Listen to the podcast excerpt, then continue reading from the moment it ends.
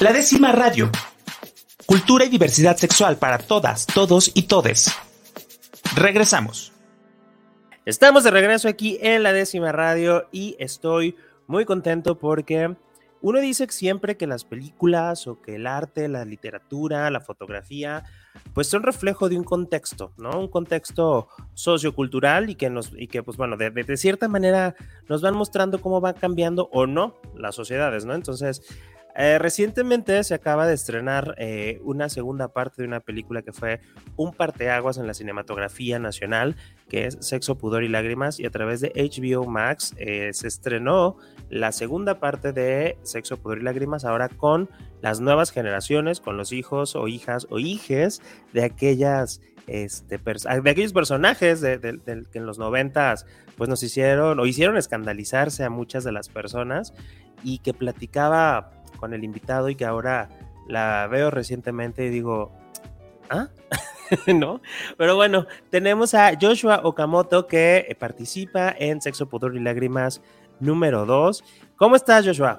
Querido Rob, pues muy feliz de que me tengas en este tu espacio, de, de, tener esta oportunidad con tu audiencia y muy contento de que te hayas hecho el tiempo de platicar un ratito conmigo.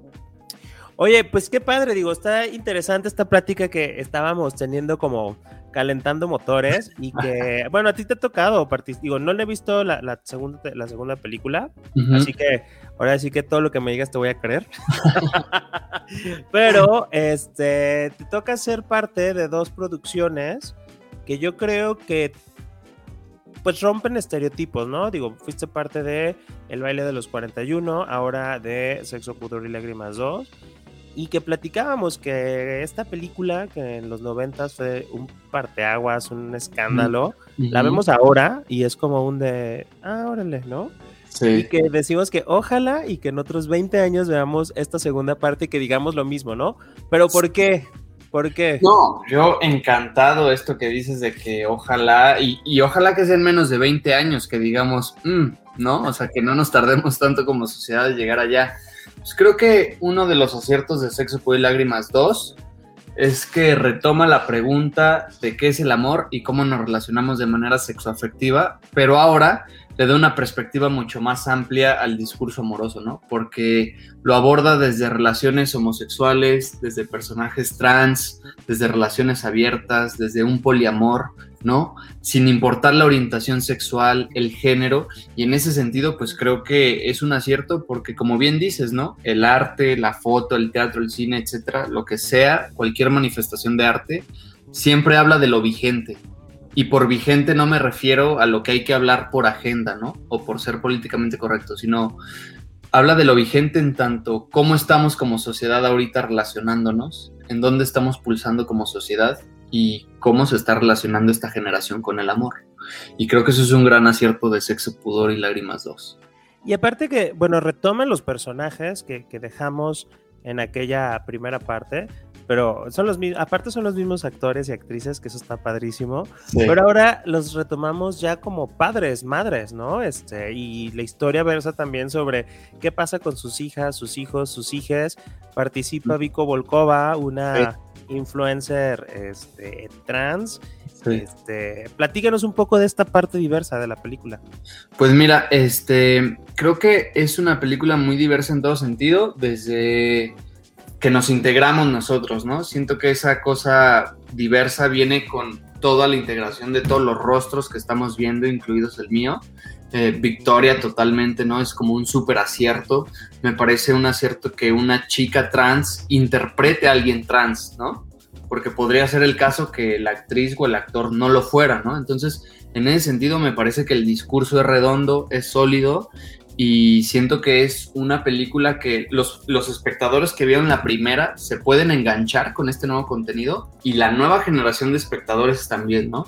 Entonces eso es algo muy bello, ¿no? Que las dos generaciones de espectadores puedan dialogar con nuestra película es, es algo que también me parece un acierto.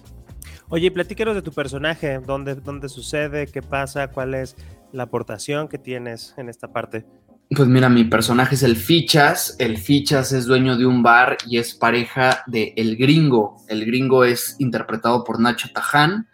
Somos eh, una pareja que funge como especie de anfitrión y gurús de la noche de nuestros protagonistas jóvenes, en donde pues ellos van a reunirse y nosotros somos los encargados de que la pasen bien y somos proveedores de absolutamente todo para que eso para que eso suceda, ¿no? Entonces, o que ustedes les enseñan la cochinada, la pues cochinada sabrosa.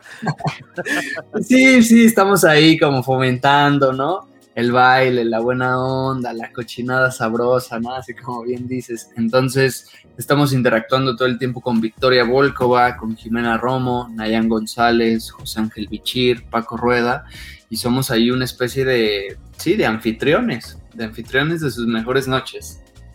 Oye, qué padre todo esto porque eh, recientemente digo, eh, creo que esta apertura que se muestra ahora en la pantalla se permea cada vez más en la sociedad Recientemente una conocida amiga me decía que estaba como a punto de conocer a un chico que tenía una relación como poliamorosa abierta.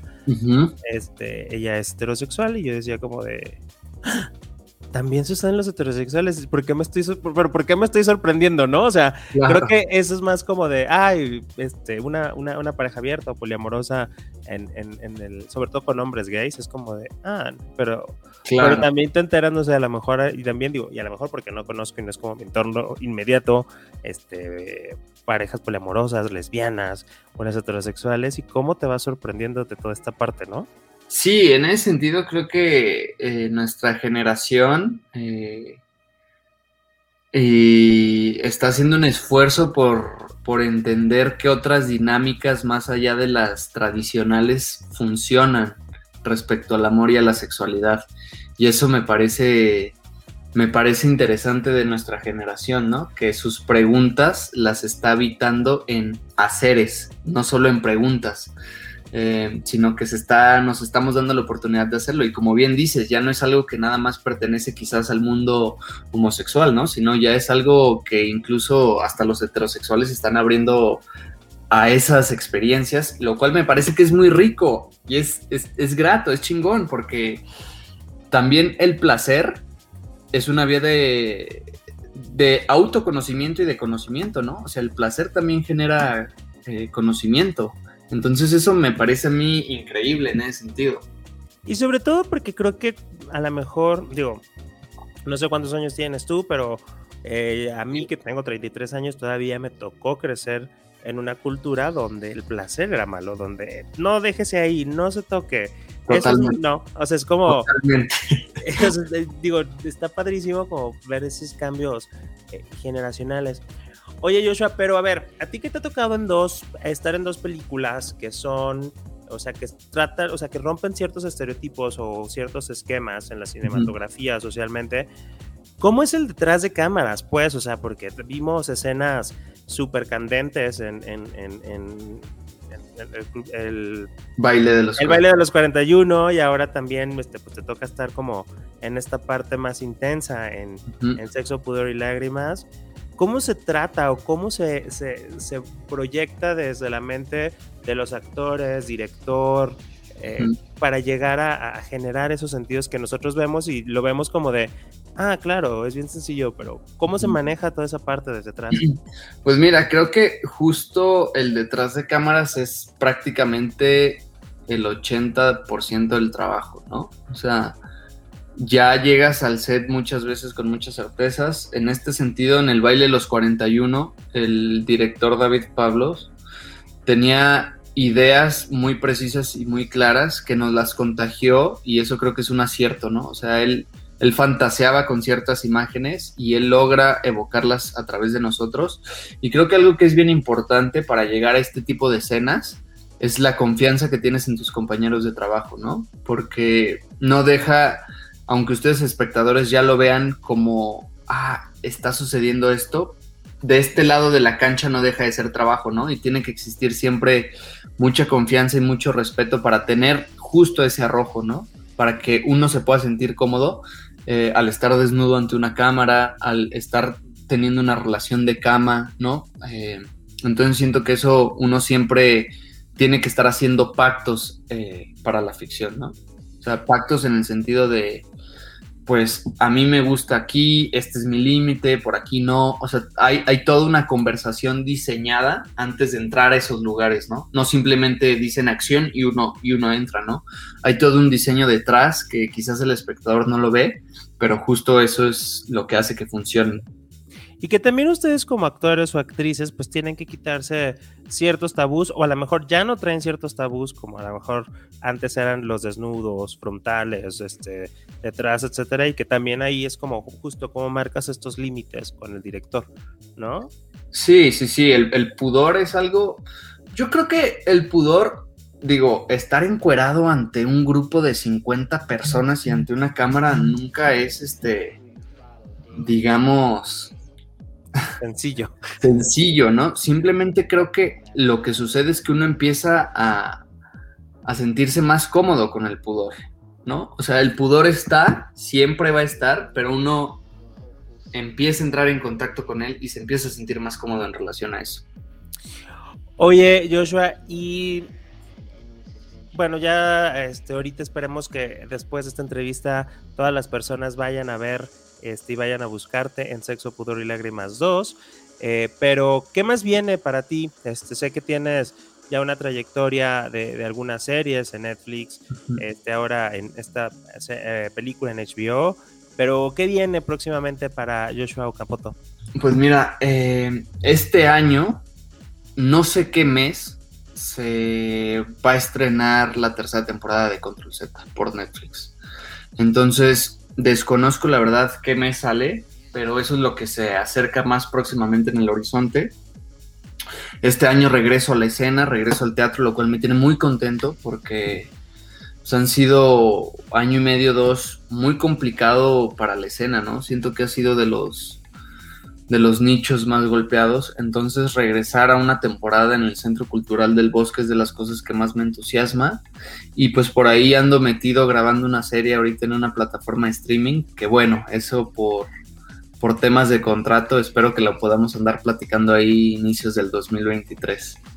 Oye, ¿y estos trabajos siguen teniendo alguna temática relacionada con la diversidad sexual o son completamente ajenos? Este, en Control Z3 sí, tiene mi participación, eh, en este caso no es un personaje el mío que pertenece a la comunidad como tal, pero sí se involucra y tiene conflictos con alguien, ¿no? Que, Órale.